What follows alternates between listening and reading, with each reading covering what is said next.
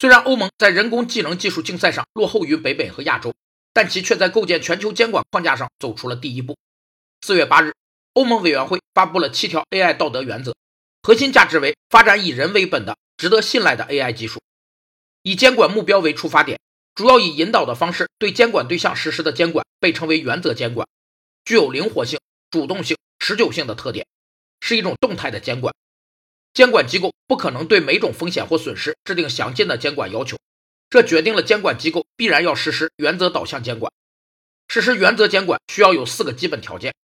一是监管人员应具备较高的专业水平；二是被监管对象应有完善的内控制度；三是监管当局与被监管对象应有良好的沟通和充分的信任；四是实施国家必须有一个健全的经营环境和监管环境。欧盟指出，推出该七条 AI 道德原则仅是第一步，最后。他们要在二零一九年的夏天展开一个正式的实验阶段。